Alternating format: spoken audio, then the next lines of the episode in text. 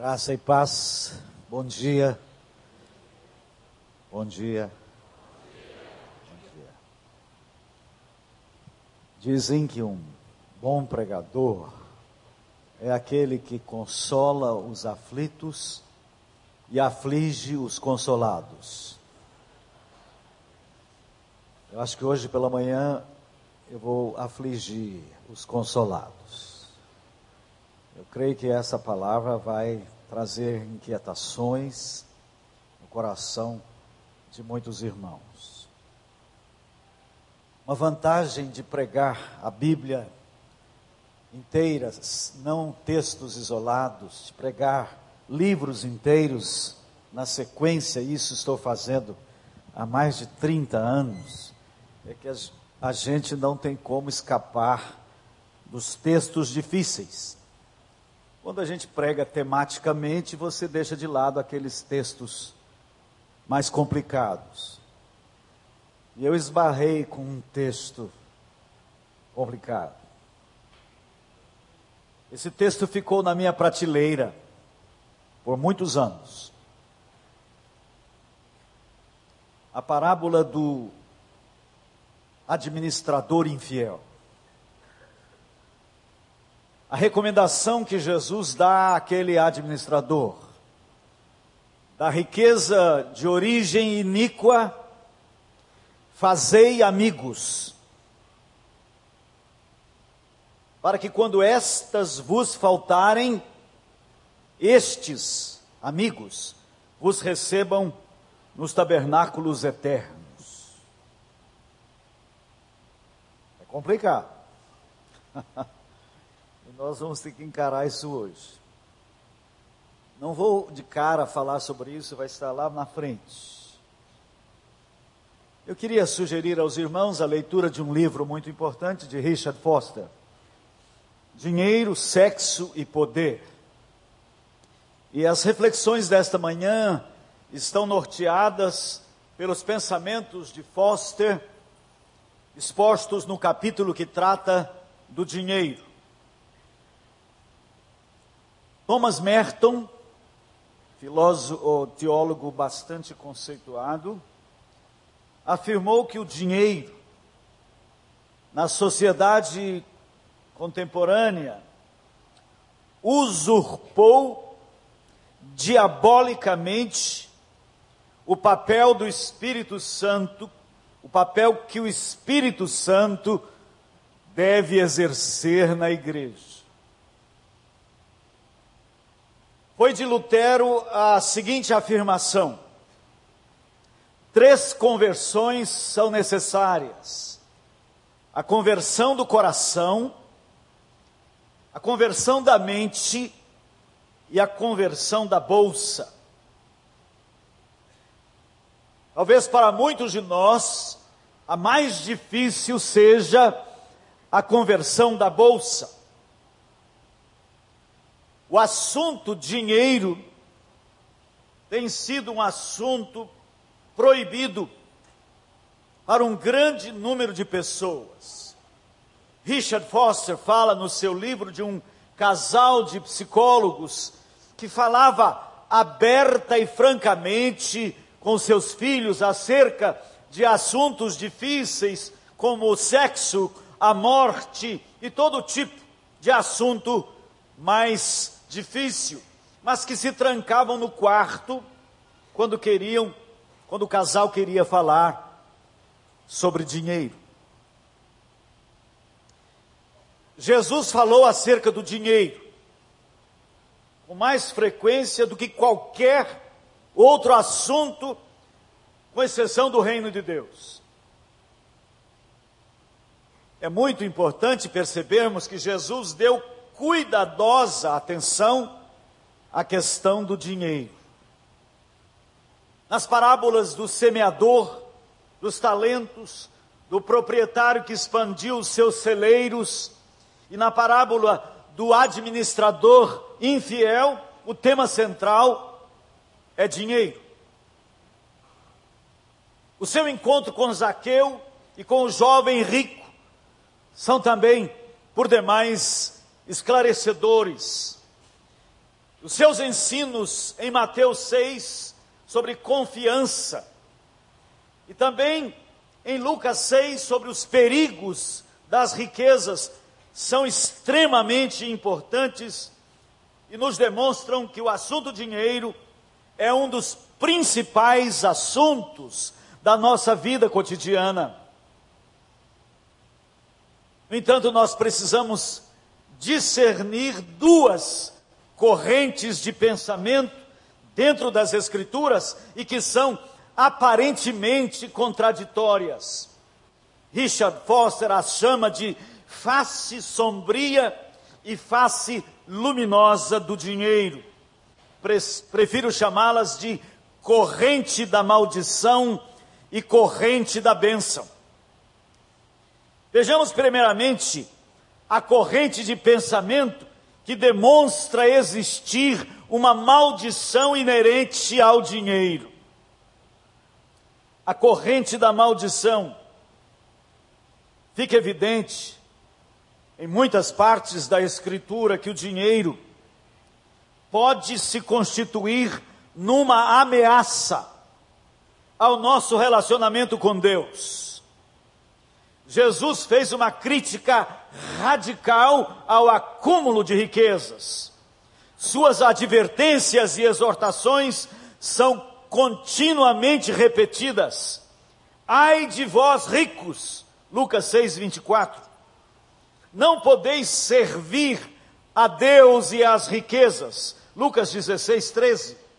Não acumuleis para vós outros tesouros sobre a terra. Mateus 6, 19. É mais fácil passar um camelo pelo fundo de uma agulha do que um rico entrar no reino de Deus. Mateus 19, 24. Tende cuidado e guardai-vos de toda a avareza. Lucas 12, 15. Dá a quem te pede, e se alguém levar o que é teu, não entres em demanda. Lucas 6, 30. Essas são apenas algumas das afirmações surpreendentes de Jesus. O ponto em questão é que o ensino é muito claro e muito severo e nós temos a tendência de querer abrandá-lo ou tentar equilibrá-lo com outras afirmações de Jesus. Contudo, não devemos fazê-lo antes de tentar explicar que ele não se aplica aos nossos dias, antes de inserir uma dúzia de restrições, antes de tentar explicar ou resolver o problema de alguma, de alguma outra forma, nós precisamos ouvir as Escrituras. De imediato posso afirmar que a nossa dificuldade não é com a compreensão do que Jesus está ensinando. Creio que compreendemos muito bem. O nosso problema é outro. O nosso real problema é o medo.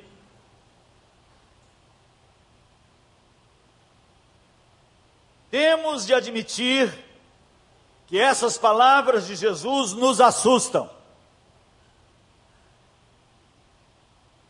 Não seremos capazes de ouvir o que a Escritura tem a nos dizer acerca do assunto se não chegarmos a um acordo com os nossos medos. Talvez existam bons motivos para o nosso medo. Pois essas afirmações de Jesus contradizem frontalmente a teologia que está hoje no mercado religioso e que a chamamos de teologia da prosperidade. E tem ensinado que é direito do Filho de Deus ter vida abundante. E interpretamos que vida abundante tem de ser riqueza. Essas afirmações também nos desafiam e nos conclamam a ações sacrificiais. E aí reside o nosso principal medo. Pode ser que haja razão justificável para o nosso medo. Temos medo de ficar sem dinheiro, pois pode ser que muitos de nós crescemos vendo isto acontecer em nossa casa.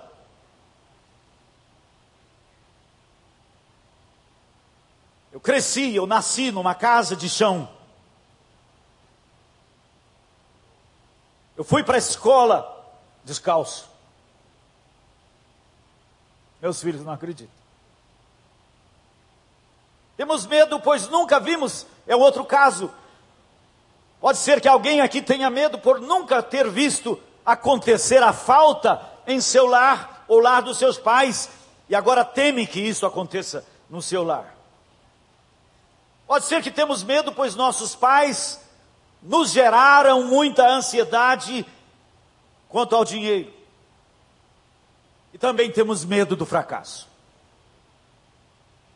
O fato é que precisamos encarar os nossos medos. Nesta manhã, fomos conscientizados de que Jesus está aqui. Eu prefiro colocar a coisa diferente. Eu não sinto que Jesus está aqui. Eu não sinto. Honestamente, eu não sinto. Eu sei. Meus sentimentos, eles, eles são muito confusos. Posso confiar muito neles. Mas eu sei. O Senhor está aqui porque Ele assim nos garantiu a presença. O Senhor está entre nós, usando um pregador comum cheio de limites, para falar ao nosso coração. As ideias aqui expostas não são do pregador. As próprias as ideias que o pregador expõe entram em conflito com o próprio pregador. Que para ser honesto não pode tirar as que incomodam.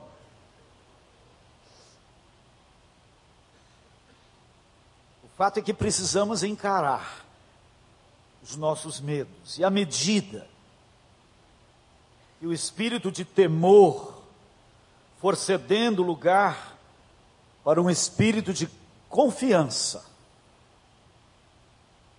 iremos gradativamente recebendo capacitação do Pai para escutar a crítica radical de Jesus às riquezas. Passemos a, segunda, a segunda corrente de pensamento, a corrente da bênção. Seria muito fácil tratar a questão do dinheiro se ele fosse todo mal. Nossa tarefa seria simples: bastava denunciá-lo e nos afastar dele. Talvez foi o que fez a teologia católica em alguns momentos da história com o seu voto de pobreza. Entretanto, é justamente a única coisa que não devemos fazer se quisermos ser fiéis se quisermos ser fiéis ao testemunho bíblico. Se ficássemos olhando apenas para a maldição, nós certamente teríamos uma visão distorcida do que nos ensina o Novo Testamento.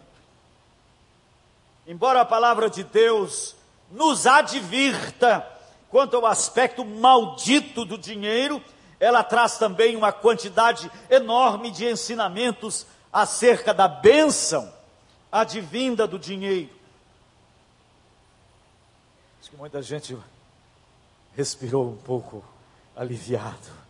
Ah, agora. Estou me referindo à forma como o dinheiro pode ser usado para intensificar o nosso relacionamento com Deus e beneficiar as pessoas. O Velho Testamento é pródigo de exemplos de riquezas advindas da bênção de Deus. É o que vemos na vidas, nas vidas de Abraão, Isaac, José, Salomão, Jó e tantos outros.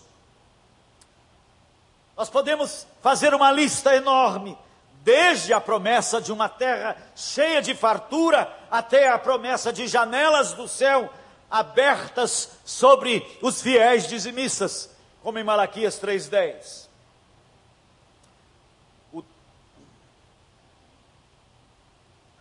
Tampouco o Novo Testamento é destituído dessa ênfase, pois o dinheiro é visto como uma forma de intensificar nosso relacionamento com Deus e expressar amor ao próximo. Quando Zaqueu ficou livre para transferir seu tesouro da terra para o céu, Jesus exclamou jubiloso: Hoje houve salvação nesta casa. Lucas 19, 9. Duas vezes Jesus foi ungido com extravagância e cada um desses atos foi elogiado por ele em Mateus 26 e João capítulo 12.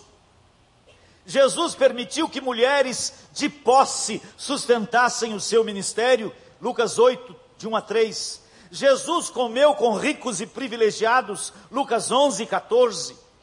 Ele participou das luxuosas bodas de Caná, João capítulo 2. Paulo estimulou os crentes de Corinto a semear muito para colher muito, segundo Coríntios 9. Paulo aprendeu a viver na abundância, sem culpa e também a passar fome sem amargura. Filipenses 4:12. À luz desse aparente conflito entre essas duas correntes de pensamento, eu quero lhes propor um paradoxo. Paradoxo, segundo os dicionários, é uma afirmação na mesma frase de um conceito, mediante contradições aparentes ou termos incompatíveis. Como a definição diz, paradoxo é apenas uma afirmação aparentemente contraditória, pois depois do paradoxo esclarecido, ele oferece grandes ensinamentos e é o que eu espero que aconteça aqui hoje pela manhã. Eis o paradoxo. Contentai-vos com o que tendes, e progredi o máximo que puderdes. Eu irei analisar esse paradoxo à luz de três importantes conceitos. O primeiro conceito é o conceito de contentamento. Abra sua Bíblia em Hebreus 13, 5.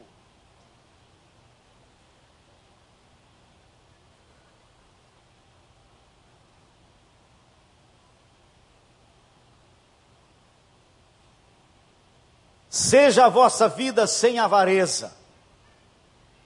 Contentai-vos com as coisas que tendes.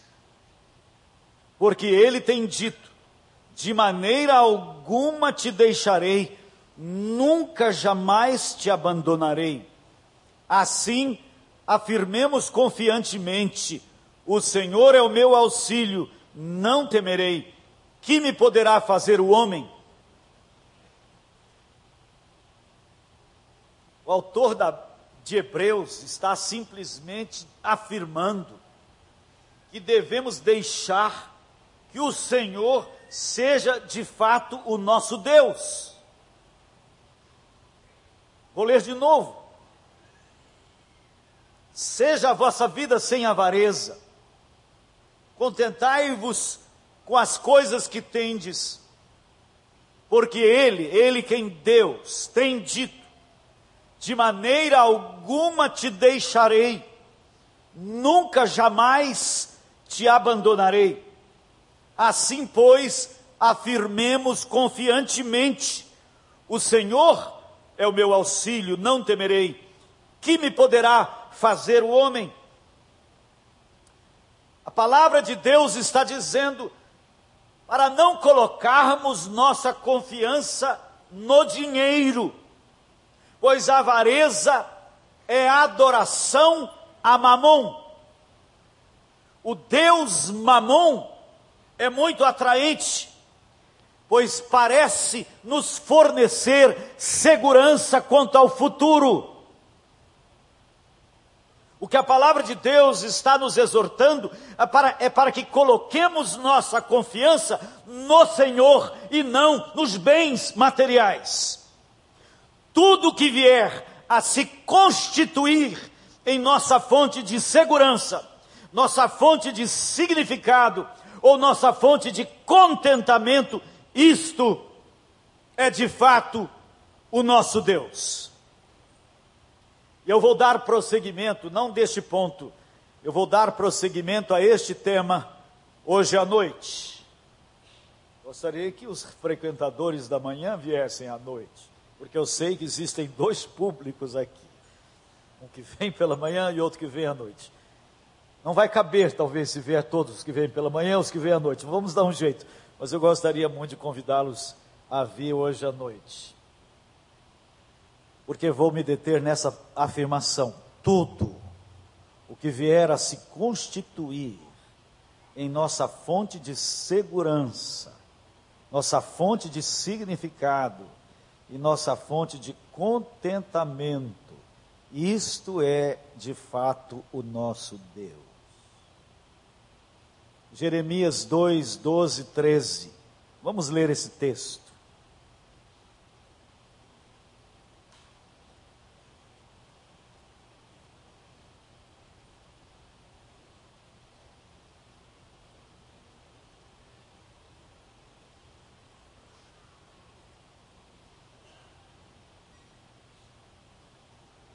Espantai-vos disto, ó céus, e horrorizai-vos, ficai estupefatos, diz o Senhor, porque dois males cometeu o meu povo.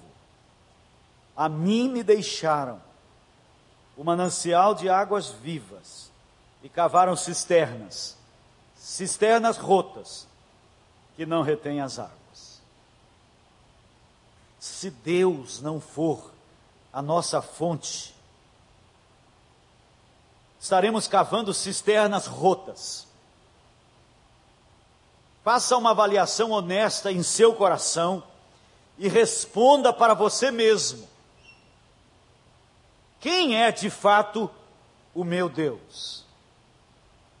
Em quem tenho colocado realmente a minha confiança?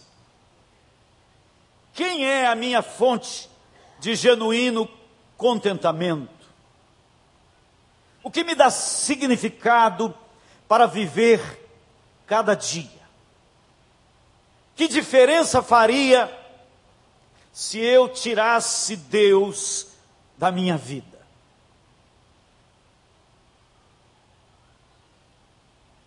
É isso que vamos trabalhar à noite.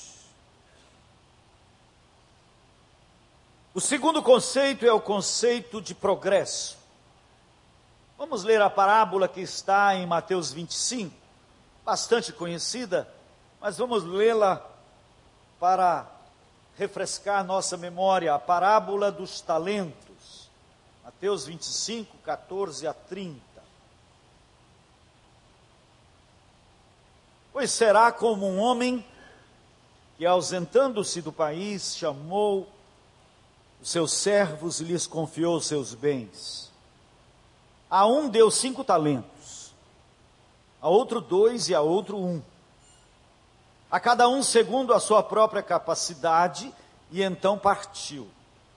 O que recebera cinco talentos saiu imediatamente a negociar com eles e ganhou outros cinco. Mas o que recebera um, do mesmo modo, que recebera dois, ganhou outros dois. Mas o que recebera um, saindo, abriu uma cova e escondeu o dinheiro do seu senhor. Depois de muito tempo, voltou o senhor daqueles servos e ajustou contas com eles.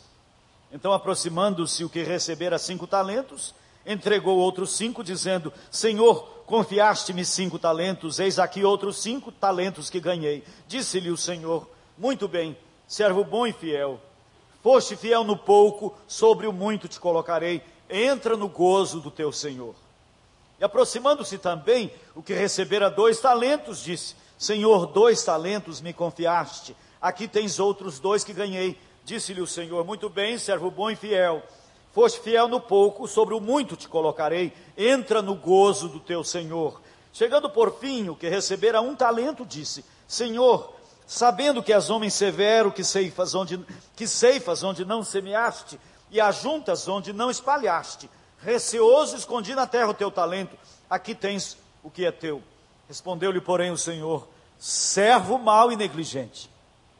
Sabias que ceifo onde não semeei e ajunto onde não espalhei. Cumpria, portanto, que entregasses o meu dinheiro aos banqueiros, e eu, ao voltar, receberia com juros o que é meu. Tirai-lhe, pois, o talento e dai-o ao que tem dez, porque a todo que tem se lhe dará, e terá em abundância, mas ao que não tem, até o que tem lhe será tirado. E o servo inútil lançai para fora nas trevas, ali haverá choro e ranger de dentes. Percebemos claramente nesta parábola o conceito de lucro. O rei exige lucro. Ele deu potencialidades a todos e exige progresso de todos. Esta é a lei que rege a vida. Planta-se um grão esperando uma centena. Jesus está ensinando nesta parábola que vida gera vida. O grande pecado denunciado por esta parábola é o pecado da antivida. Voltar-se para dentro com medo e não crescer evidencia morte espiritual. Esse medo paralisante tem destruído a vida de muitas pessoas e recebe hoje o nome de baixa autoestima. O que Deus pune é a negação da vida, a negação das potencialidades que Ele colocou em todos nós. Diferente, sim, um recebeu cinco, outro dois e outros e outro um, mas capazes de produzir a 30, a 60 e a 100 por um, conforme a parábola do semeador em Lucas 3, Mateus 13. Enterrar o talento significa dizer a Deus: Eu tenho medo do Senhor, pois és muito exigente eu não dou conta de te agradar. Por isso eu não me atiro à tarefa de granjear outros talentos, pois tenho medo de fracassar e ser rejeitado por ti. Assim fico na minha. Não faço nada para o progresso do teu reino, mas pelo menos não dou maiores problemas. Aqui está, aqui está o que é teu. São esses os que passam pela vida e não vivem. Em Lucas 12, 24 diz: Se o grão de trigo caindo em terra não morrer, fica ele só, mas se morrer, produz muito fruto. Para frutificar, é necessário, primeiramente, morrer. A casca da semente precisa ser rompida para que a vida que está nela aflore no túmulo de Tutankhamon, encontraram potes com sementes de trigo. Cinco mil anos. Plantaram trigo e germinou. A vida estava contida dentro da semente. Este é o progresso que Deus espera de cada um de nós. Ilustrado pelo arado que sulca a terra, que faz a vala e recebe a semente e produz a 30, a 60 e a 100 por um. O terceiro conceito é o conceito de administração. Somente com o entendimento deste terceiro conceito é que penetraremos no ensino real do paradoxo proposto. Quem é o dono de toda a prata e de todo o ouro? Conforme Salmo 24, é o Senhor, ao Senhor pertence a terra e tudo que nela contém, o mundo e os que nele habitam. Portanto, a nós foi concedida a tarefa de administrar os bens do Senhor. É aqui que eu quero me deter naquele texto que me referi a princípio. Texto que eu tive muita dificuldade de compreender e que durante muitos anos eu o deixei na prateleira aguardando uma iluminação do Senhor. A parábola do administrador infiel. Abra sua Bíblia em Lucas capítulo 16, versículos 1 a 10.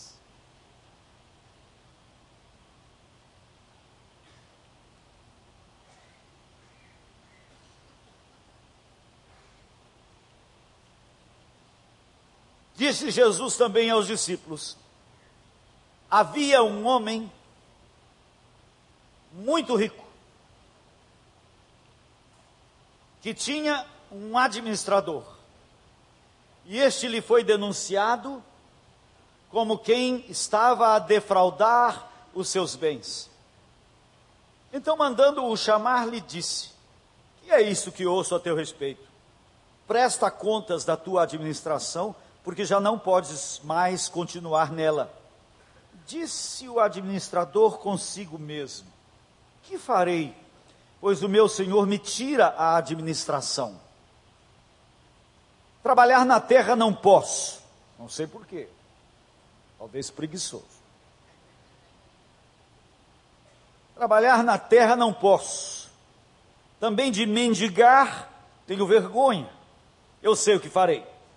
Para que quando for demitido da administração, me recebam em suas casas. Tendo chamado cada um dos devedores do seu senhor, disse ao primeiro: Quanto deves ao meu patrão? Respondeu ele: Cem cados de azeite. Então disse: Toma a tua conta, assenta-te depressa e escreve cinquenta. Depois perguntou ao outro: Tu quanto deves?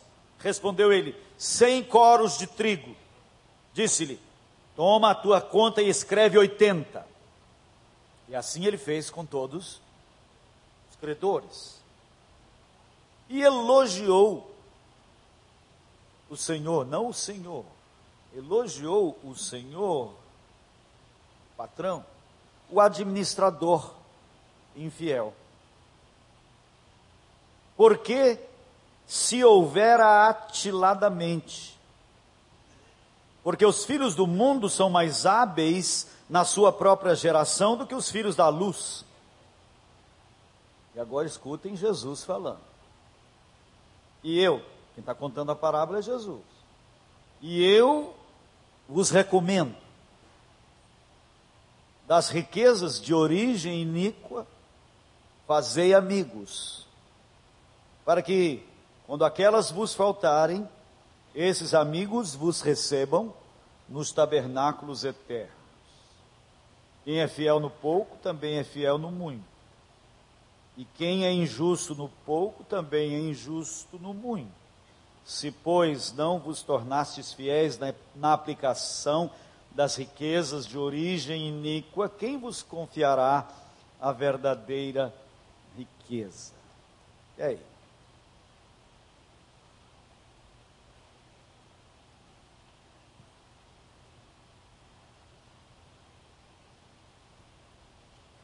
Esse versículo 9 deixou na minha cabeça um verdadeiro nó. E levou anos para ser desatado. Porque eu faço assim com a Bíblia. Quando eu esbarro num texto difícil, eu deixo na prateleira. E o Senhor, no, no seu devido tempo, o esclarece. Foi a leitura de um livro de Watchman Nee, Não Ameis o Mundo, que começou a desfazer o nó. E somente muitos anos após a leitura de Não Ameis o Mundo, com a leitura de Dinheiro, Sexo e Poder, de Richard Foster, é que o nó se desatou por completo e eu tive a compreensão deste texto. Numa parábola, nunca se deve buscar significado em todos os seus elementos, mas procurar o ponto focal da parábola. E qual é o ponto focal da parábola do administrador infiel? Jesus está enfatizando a astúcia do administrador, conquistando a amizade dos credores do seu patrão para ser acolhido por eles depois de ser despedido. Mas como compreender o versículo 9? E eu vos recomendo, das riquezas de origem iníqua, fazer amigos, para que quando aquelas vos faltarem, esses amigos vos recebam nos tabernáculos eternos. Aqui está o nó. Como é que Jesus poderia estar orientando seus discípulos a fazer amigos com riquezas de origem iníqua? O que é que Jesus está chamando de riquezas de origem iníqua? Nós pensamos em riquezas adquiridas de maneiras indignas ou corruptas, dólares na cueca, porventura. Mas tanto Watchman em Não Ameis o Mundo, como Richard Foster, em Dinheiro, Sexo e Poder, eles interpretam riquezas de origem iníqua como sendo todo dinheiro circulante. Por isso Jesus chama o dinheiro de mamon, o Deus dinheiro. Então, riqueza de origem iníqua é o dinheiro que você tem aí no seu bolso.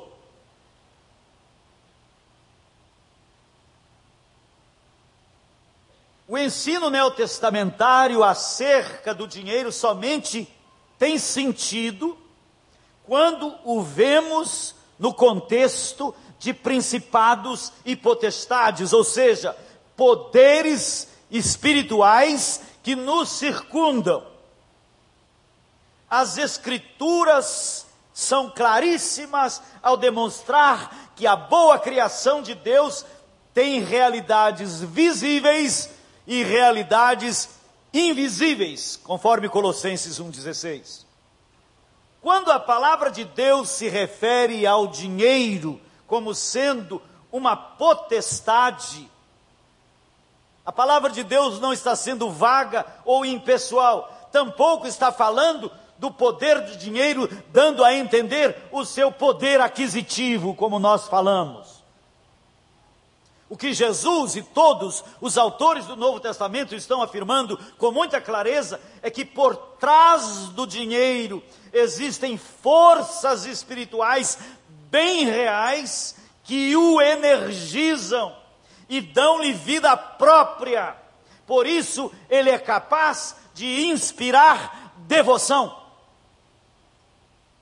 E essa capacidade que o dinheiro tem de inspirar devoção que faz sobressair o seu lado maldito.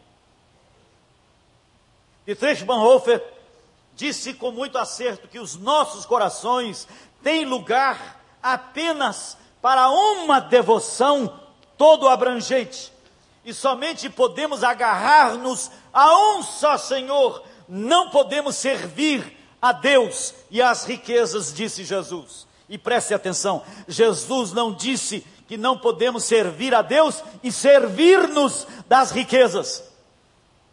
Não podeis servir a Deus e ser servo das riquezas, ser servo de Deus e ser servo das riquezas.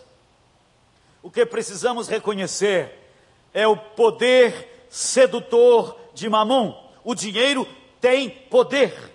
Poder espiritual para seduzir os nossos corações, conferindo-nos uma auréola de divindade ou de autonomia, ou de autossuficiência.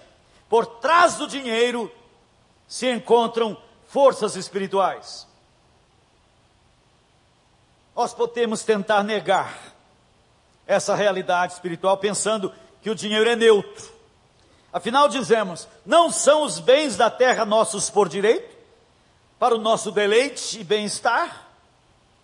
Mas o que deixamos de perceber e que Jesus falou claramente é a maneira como Mamon tenta ganhar o nosso coração. E é por isso que grande parte dos ensinamentos de Jesus referentes às riquezas tem uma natureza evangelística. Ele conclamou as pessoas a voltar as costas ao Deus Mamon, a fim de adorar ao Deus único e verdadeiro. Quando alguém veio afoitosamente querendo segui-lo, oferecendo-se até para segui-lo, Jesus foi bem incisivo. As raposas têm os seus covis e as aves dos céus têm os seus ninhos, mas o filho do homem não tem sequer um travesseiro onde possa reclinar a sua cabeça. Em outras palavras, ele estava dizendo: seguir-me significa não fazer parte da corrente triunfalista. O jovem rico é um outro exemplo perturbador. Diante da sua pergunta do que fazer para herdar a vida eterna, Jesus foi contundente: vai, vende tudo, distribua com os necessitados. Depois vem e segue-me e terás um tesouro no céu. Esta instrução de Jesus só é compreensível quando percebemos que a riqueza daquele jovem era um Deus rival, que buscava uma devoção completa. É muito importante observar que quando o jovem retirou-se triste, Jesus não correu atrás dele para dizer que não estava falando sério, que estava falando apenas metaforicamente, que bastava ele ser um fiel dizimista, como faríamos hoje. Não. O dinheiro se tornara um ídolo que tudo exigia e tinha de ser totalmente rejeitado. O almoço de Jesus com Zaqueu teve um resultado extraordinário. Zaqueu, maioral dos publicanos e muito rico, ou seja, o principal dos cobradores de impostos, para quem o dinheiro era tudo que importava. Ele foi libertado do domínio de Mamon pela presença de Jesus em sua casa. E então Jesus declarou, e então Jaqueu declarou: Resolvo dar a metade dos meus bens para os pobres e restituir quatro vezes o que defraudei de alguém. Mas o mais extraordinário foi a resposta de Jesus. Hoje houve salvação nesta casa. Percebemos aqui um tremendo contraste com a evangelização dos nossos dias. Hoje nós pregamos, as pessoas, as pessoas primeiro precisam ser salvas, só depois de salvas é que lhes falamos de mordomia cristã, ou seja, da importância de dizimar. Se as pessoas concordam com três ou quatro afirmações e oram aceitando a Cristo, as declaramos salvas com os nomes escritos no livro da vida. Jesus fazia muito diferente. Ele insistia que as pessoas calculassem o custo do discipulado antes de se comprometerem a segui-lo. Para ele era uma imprudência deixar de calcular o custo. Era como um construtor que iniciava uma obra sem saber se tinha recursos para acabá-la. Ou um general que entrava numa batalha sem avaliar a capacidade do seu exército. Está lá em Lucas 14. Jesus conclui essa lição com palavras tão inquietantes que muitos têm dificuldade de acreditar que ele esteja falando sério. Assim, pois, todo aquele que dentre vós não renunciar a tudo quanto tem, não pode ser meu discípulo. Lucas 14, 33.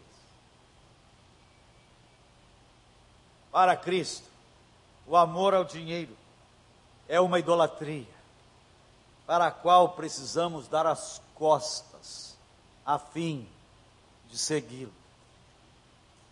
Quando Paulo afirmou que o amor ao dinheiro é a raiz de todos os males. 1 Timóteo 6,10. Ele está dizendo o mesmo que Jesus. Não que o dinheiro seja a raiz de todos os males, mas a devoção ao dinheiro é que faz uma pessoa cometer todo tipo de mal para adquiri-lo e conservá-lo. Sem essa percepção do dinheiro como uma potestade, não poderemos apreciar as críticas radicais de Jesus às riquezas e seremos tendentes a pensar que as palavras de Jesus foram endereçadas exclusivamente aos ricos desonestos. No entanto, elas se dirigem com igual severidade àqueles que adquiriram suas riquezas honestamente. Acabamos pensando que aqueles que adquiriram suas riquezas honestamente estão isentos dessa crítica. Mas a maior parte do que Jesus ensinou não pode ser endereçada somente aos desonestos, pois se dirigem com igual severidade àqueles que adquiriram suas riquezas honestamente. É o caso, por exemplo, do jovem rico em Marcos 10, 17 a 22. Não há qualquer indício de que ele tenha se enriquecido desonestamente. Igualmente na parábola do rico e Lázaro, Lucas 16, nada indica que o rico adquiriu sua riqueza corruptamente. Outro caso bem elucidativo é o do fazendeiro que expandiu seus celeiros para conter a abundante colheita em Lucas 12. Nós o chamaríamos de empresário bem-sucedido, mas Jesus o chamou de louco, pois no reino de Deus é insanidade viver autocentrado. Esta crítica radical de Jesus ao ajuntar riquezas será totalmente incompreensível a menos que a vejamos no contexto de sua realidade espiritual. Ela é um dos principados e potestades que precisam ser conquistados e redimidos pelo sangue de Jesus antes de poderem ser usados para o maior bem no reino de Deus. Compreendendo então que todo dinheiro circulante é iníquo por pertencer a um sistema iníquo, percebemos que o ensino de Jesus é no sentido de sermos verdadeiros administradores dos bens que vierem para as nossas mãos, transformando o dinheiro iníquo em dinheiro abençoado. Richard Foster diz que ao cristão é dada a elevada vocação de usar mamon sem servi-lo. Quando é que estaremos usando mamon sem servi-lo? Quando permitimos que Deus determine nossas decisões econômicas. Quando compramos qualquer bem, uma casa, um carro, ou qualquer outro bem, com base numa clara orientação de Deus e não por termos dinheiro para fazê-lo. Se o dinheiro determinar o que fazemos ou deixamos de fazer, então é o dinheiro quem nos governa. Mas se for Deus quem determina o que fazemos ou deixamos de fazer, então é Deus quem nos governa. Simplesmente precisamos decidir quem vai nos governar, Deus ou Mamon.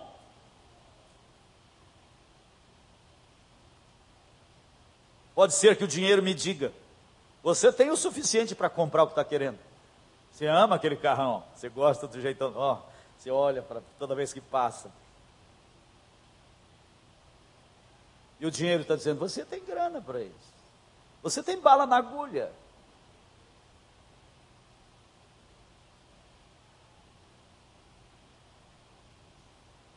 Mas Deus pode estar objetando. Eu não quero que você compre. Quer dizer que a questão não é ter o dinheiro sob sua guarda. Porque nós praticamos uma coisa e a igreja tem errado em nos ensinar isso. A igreja tem ensinado que o dízimo é de Deus. 10% você deve trazer para a igreja, para a obra do Senhor. Os 90% é seu. O Novo Testamento não ensina isso não. O Novo Testamento ensina que 100% é de Deus. 10% você deve trazer para a obra de expansão da igreja, dos ministérios. Mas os 90% que, se, que fica sob sua, e deve dar os 10% e orar para Deus dar sabedoria e graça para a liderança da igreja saber administrar aqueles bens segundo a direção dele. Porque uma igreja pode ficar também tão poderosa, cheia de grana, que ela diga como a igreja de Laodiceia: Estou rico e abastado, não tenho necessidade de nada. Nós somos nós. E hoje existem verdadeiros impérios religiosos, em que Deus, pelo lado de fora, as decisões são tomadas pelos critérios econômicos. Mas os 90% que fica sob sua guarda, é para você ir comprando o que bem entender, não.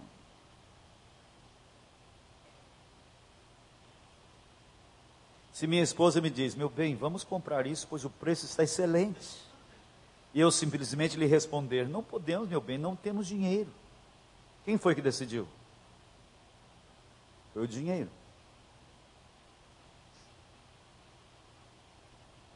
Uma criança chega para o pai e diz, pai, eu quero, eu quero tanto aquela bicicleta.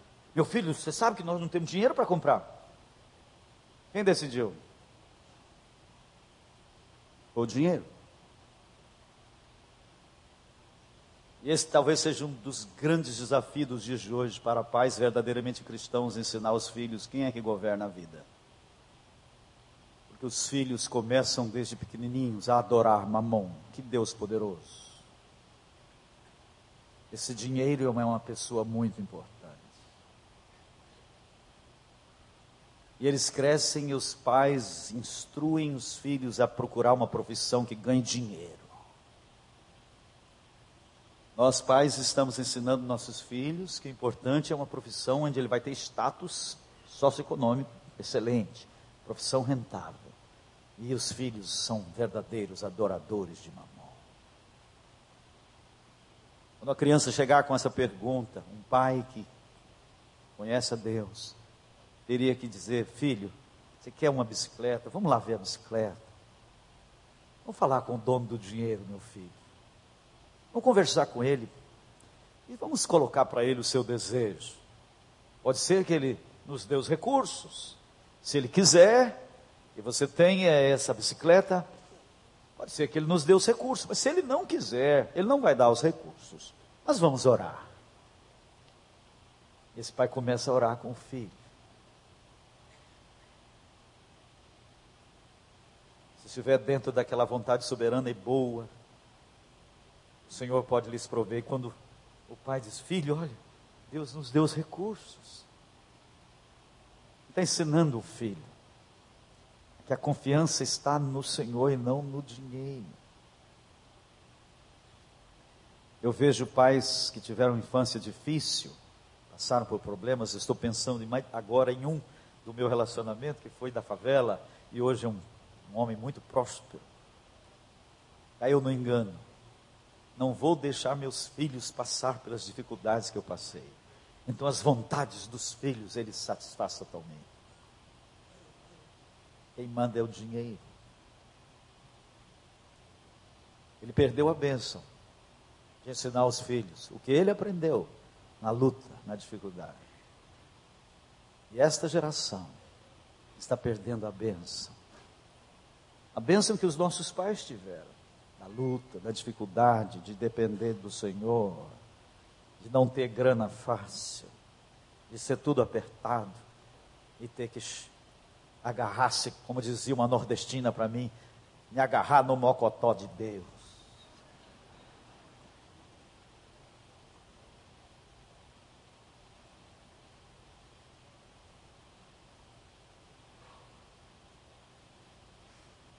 É muito difícil, ou talvez seja igualmente difícil, quando você tem na conta,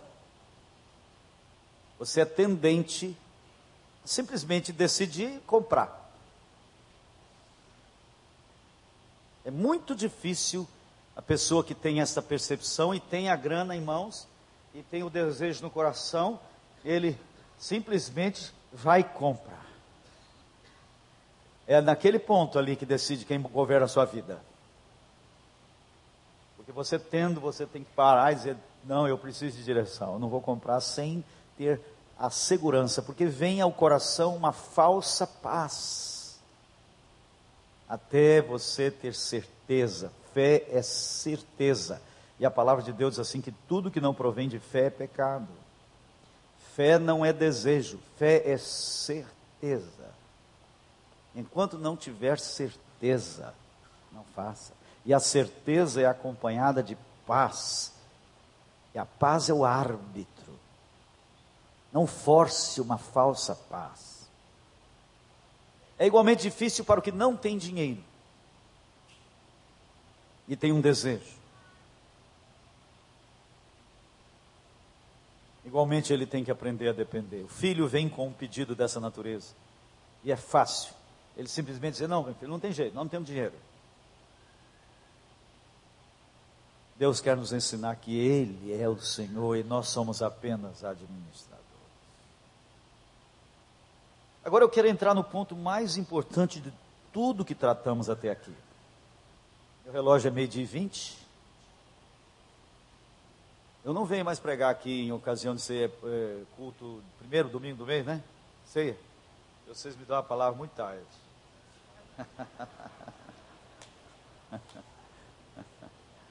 Eu vou terminar meio dia e meia, eu prometo.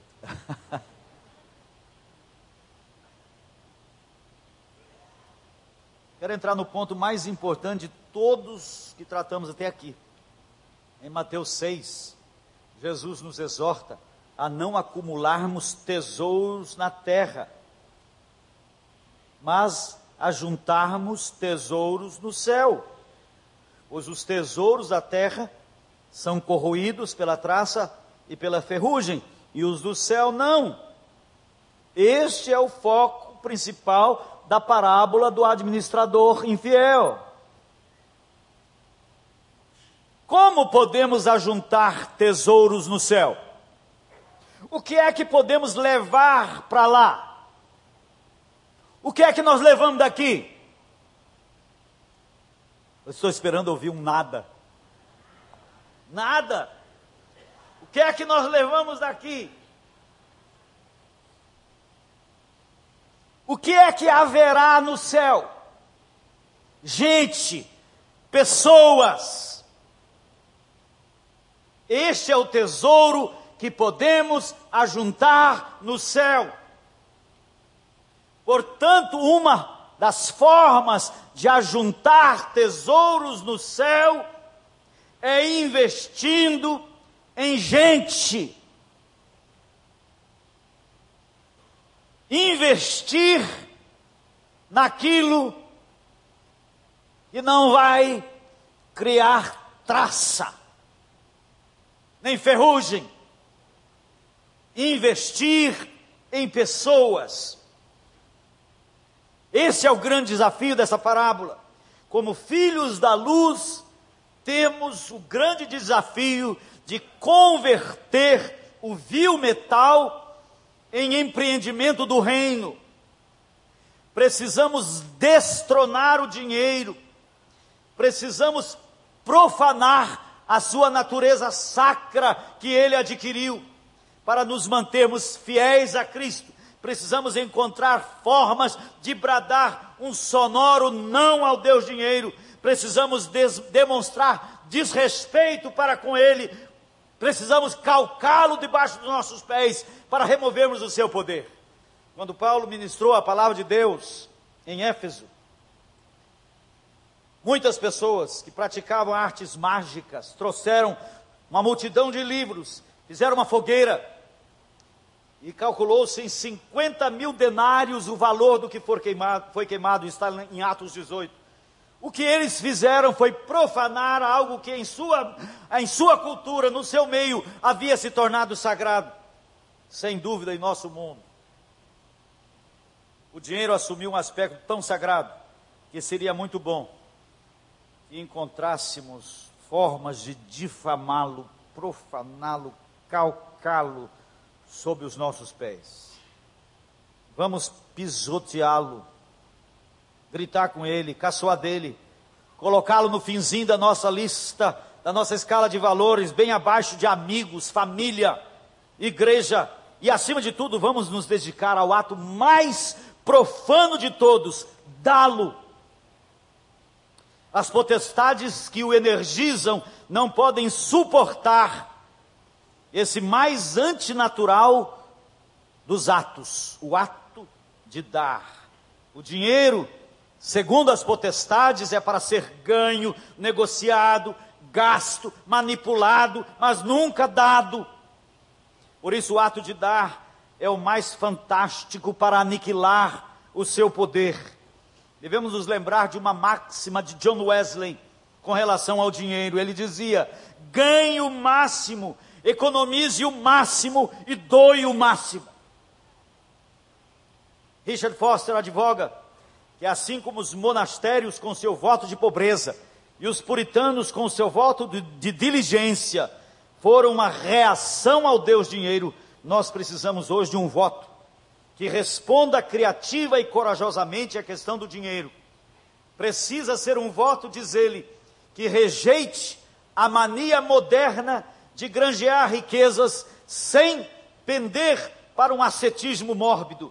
Deve ser um voto que nos conclame a usar o dinheiro sem servi-lo e que o submeta totalmente à vontade de Deus. Portanto, nós que seguimos a Jesus Cristo, somos chamados a um voto de simplicidade. Esse voto não é para um punhado de crente consagrado. É um voto para todos aqueles aqui que se dizem seguidores de Jesus Cristo. Esse voto não é uma opção que podemos aceitar ou rejeitar, dependendo de nossas preferências pessoais. Todos aqui que se intitulam discípulos de Jesus tem a obrigação de segui-lo, tem a obrigação de seguir o que ele diz. E o apelo de Jesus na questão do dinheiro pode ser reduzido a uma só palavra: simplicidade.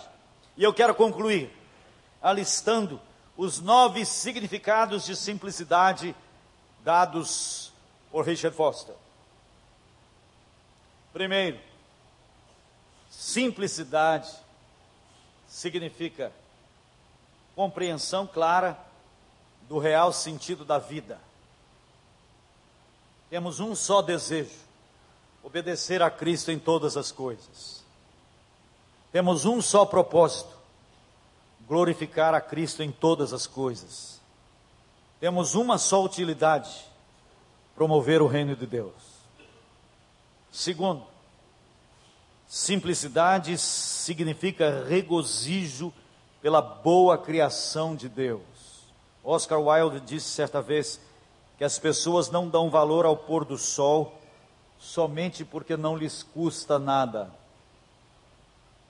Uma vida de simplicidade dá valor a todas as dádivas graciosas da criação de Deus, ao pôr do sol, a beleza do luar, a majestade do mar, a solenidade das estrelas. Terceiro, simplicidade significa contentamento e confiança. Não andeis ansiosos de coisa alguma. Filipenses 4, 6. Nada tendo, mas possuindo tudo. 2 Coríntios 6, 10. Porque aprendi a viver contente em toda e qualquer situação. Filipenses 4, 11. Paulo viveu assim pela graça, e pela graça nós também podemos viver. Quarto, simplicidade significa libertação das garras da cobiça. A prisão da cobiça nos leva a amar as coisas e usar as pessoas. Quem é prisioneiro da cobiça valoriza o ter e não o ser. Por isso não se importa em usar as pessoas para ter as coisas. Somente através de uma vida de real simplicidade é que resgatamos o valor das pessoas e colocamos as coisas no devido lugar, e assim encontramos significado para amar as pessoas e usar as coisas. Quinto, simplicidade significa modéstia e temperança. Nossas vidas devem ser marcadas pela abstinência voluntária em meio ao luxo extravagante. Nosso uso dos recursos tem de ser moderado sempre pela necessidade humana. E é sempre muito importante lembrar que a ostentação afasta o irmão. Sexto, simplicidade significa receber provisão material com gratidão. Completa privação não é boa coisa, e o rejeitamos como sinal de duplicidade e não de simplicidade. Duplicidade no sentido de mascarar a verdadeira espiritualidade através da negação. Sétimo, simplicidade significa usar o dinheiro sem abusar dele. No poder do Espírito Santo conquistamos e capturamos o dinheiro, colocando-o a serviço de Cristo. Sabemos que o bem-estar não é definido pela riqueza, e por isso não nos apegaremos a nada. Devemos nos apossar das coisas sem valorizá-las em demasia. Devemos possuí-las sem sermos possuídos por elas. Devemos usar o dinheiro dentro dos limites de uma vida espiritual corretamente disciplinada.